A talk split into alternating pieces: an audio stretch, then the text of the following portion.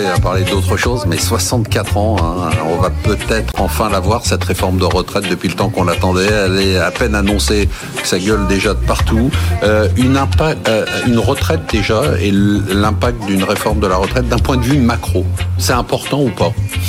Euh, d'un point de vue macro, ça, ça peut contribuer justement toujours la même chose, facteur d'offre, facteur de demande. On a des contraintes d'offres. Si vous allongez euh, la, durée de vie au travail, bah, vous mettez les gens plus longtemps au travail, donc vous atténuez les difficultés de recrutement qui peuvent qui peuvent intervenir. Il est attendu de cette réforme l'équivalent de 300 000 emplois en plus par l'allongement, par le fait que vous restez plus longtemps en activité. Donc d'un point de vue macro, ça vous fait plus de jeunesse de, revenus. C'est ce que l'on appelle toujours le double dividende d'une réforme des retraites. Mais c'est relativement marginal ou pas? Non? Bah, non, parce que ça joue sur l'équilibre financier et ça joue sur votre capacité à générer de la croissance donc vous jouez sur les deux leviers euh, qui vous permettent d'amortir un peu les, chocs sur le PIB. Patrice, avant l'émission, on partageait la crainte de mouvements sociaux très forts. Est-ce que si on devait avoir des mouvements sociaux très forts, ça pèserait sur la croissance?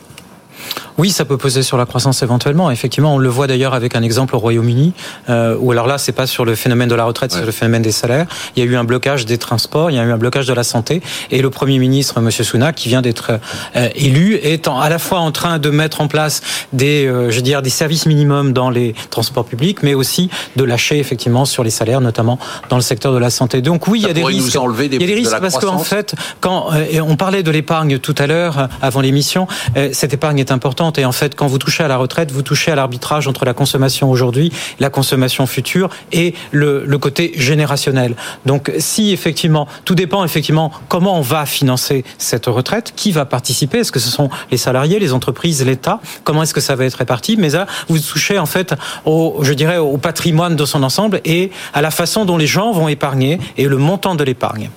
Pascal Séville, vous qui avez 25 ans, est-ce que c'est ce sujet de la retraite vous parle moi, ça fait longtemps que je prépare ma retraite par capitalisation personnellement. Comme tous les Français. Voilà, puis j'ai travaillé à l'étranger en plus pour en parler. Donc, euh, je prépare tout ça. Non, moi, ce qui me sidère un petit peu quand on fait des comparaisons entre la France et, ses voisins et qu'on voit que les, dépenses de retraite, c'est 14% de notre PIB, ce que je me dis, c'est de prendre le problème dans l'autre sens. Est-ce que cette réforme ne va pas nous permettre de beaucoup moins peser sur notre PIB à terme? Et malgré tout, on n'est quand même pas des très bons élèves. Le taux d'activité, euh, l'âge de départ à la retraite aujourd'hui, c'est le deuxième plus jeune euh, sur les pays de l'OCDE. Donc il y a un moment, il y a peut-être quelque chose à faire, en effet, et je pense que devenu plus qu'indispensable. Donc sans faire de politique, euh, pour moi, cette réforme aura des effets bénéfiques sur notre économie à terme. Ça va permettre de faire un, un rééquilibrage aussi au moment clé, donc 2030 a priori. Donc euh, il faut y aller là. Eric Lewin, vous allez devoir travailler plus longtemps Ouais, je dois travailler plus longtemps. Non, moi, ce qui me fait marrer, si vous dites 64 ans, 65 ans, le problème, on a 56% des, des, des, seniors entre 55 et 64 ans qui travaillent. La moyenne de l'OCDE est à 61%. Et en Allemagne, on est à 72%. Alors, ce qui est à mourir de rire quand même dans cette réforme, c'est ce fameux indice des seniors. Donc, on nous fait un indice des seniors qui est obligatoire pour les boîtes euh, de moins de 1000 salariés à partir de 2023 et moins de 350 salariés, enfin, plus de 1000 salariés en 2023 et plus de 350 salariés en 2024. La grande problématique, c'est cet indice. Vous êtes sanctionné. Pourquoi? Si vous ne publiez pas cet indice. Mais en réalité, on n'en a rien à faire de ce qu'il y a dans l'indice. C'est-à-dire que moi, je pense qu'on pourrait être un peu plus euh, positif là-dessus en, tapant un petit peu plus du poing, en disant voilà, si vous n'embauchez pas tant de pourcentage de seniors, eh bien, vous avez des amendes, quoi. Tant qu'on tant qu'on ne réinsérera pas les seniors dans la vie, publique, tant qu'on fera pas en sorte qu'il y ait même de la formation professionnelle, comme on voit dans les pays nordiques. Dans les pays nordiques, vous avez de la formation professionnelle pour les Suédois, pour les Norvégiens pour les, pour les Danois, et c'est là que le taux d'activité est le plus important entre 55 et 64 ans. Tant qu'on fera pas ça, on peut dire 64, 65 ans. Si on veut pas des seniors, qu'est-ce qui se passe? Et les seniors, vous savez très bien que c'est les laissés pour compte de l'économie. Dans une boîte, les premiers qu'on vire, ce sont les seniors. Vous avez la même situation en Suisse?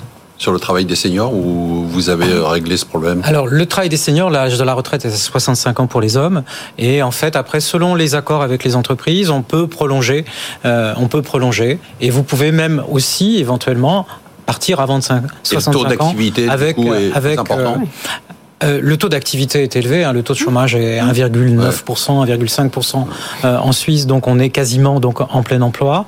Et, euh, et, de toute façon, nous, on est déjà en système de retraite de capitalisation à 80-90%. Est-ce que la problématique soulevée par Eric du travail de senior, finalement, c'est ce que vous disiez Est-ce que c'est pas une solution aux problématiques de déséquilibre entre l'emploi, euh, les offres non pourvues et les demandes d'emploi? Voilà, en, en, tout cas, ça fait partie de l'équation. Ça ne résout pas toute l'équation. Dans les projections qui sont faites actuellement, on est en gros sur les. Faut regarder sur les 60-64 ans, on est à 33 de taux d'emploi. Donc euh, la proportion des 60-64 ans en emploi dans la population âgée de 60-64 ans, c'est 33 Il est attendu de cette réforme qu'on monte à 39. Vous, vous comptez Eric dedans? Pas encore. Okay. J'ai pas encore 60 ans. Pas encore. J'ai pas encore 60 ans, contrairement à certains, Marc. Je, je voulais lui annoncer. Il est, il est pas dedans? Non, pas encore. Il, il lui reste quoi aller 2-3 ans. Ok. Merci Denis. On, on, on, reconnaît les vrais amis là. Donc on, on, va on va monter à 39%, c'est ce qui est attendu. Donc on voit que oui, c'est un progrès, mais ça n'est pas tout. Et surtout, le progrès il ne se fera qu'à condition que bah, on arrête de vivre dans cette forme de connivence qui est installée dans, en France entre les entreprises et les salariés, qui consiste à dire non mais bon on va trouver une solution pour que tu partes quand même relativement tôt. Et là, c'est vraiment une entente tacite qu'il y a euh, à ne pas faire, de, à ne pas prolonger les seniors dans la durée de vie. Et, et le, le, critère clé, c'est est-ce que les seniors participent ou pas à la formation professionnelle mm. Quand vous regardez le taux de participation à la formation professionnelle dès que vous avez plus de 50 ans, c'est très faible. Mm. Et donc vous n'êtes pas projeté dans la durée oublier. dans l'emploi. Les jeunes aussi, il ne faut pas oublier, parce qu'on a une faiblesse sur les seniors, mais aussi sur les jeunes. Allez, on va passer tout à l'heure, deuxième partie de l'émission. On va se demander où vont les marchés en 2023, où placer son argent. Bah justement, si on veut financer sa retraite, les mots de l'année 2023 pour nos Jedi, le top 3 des géants, vous allez voir, ça décoiffe et les actions à acheter ou vendre. À tout de suite.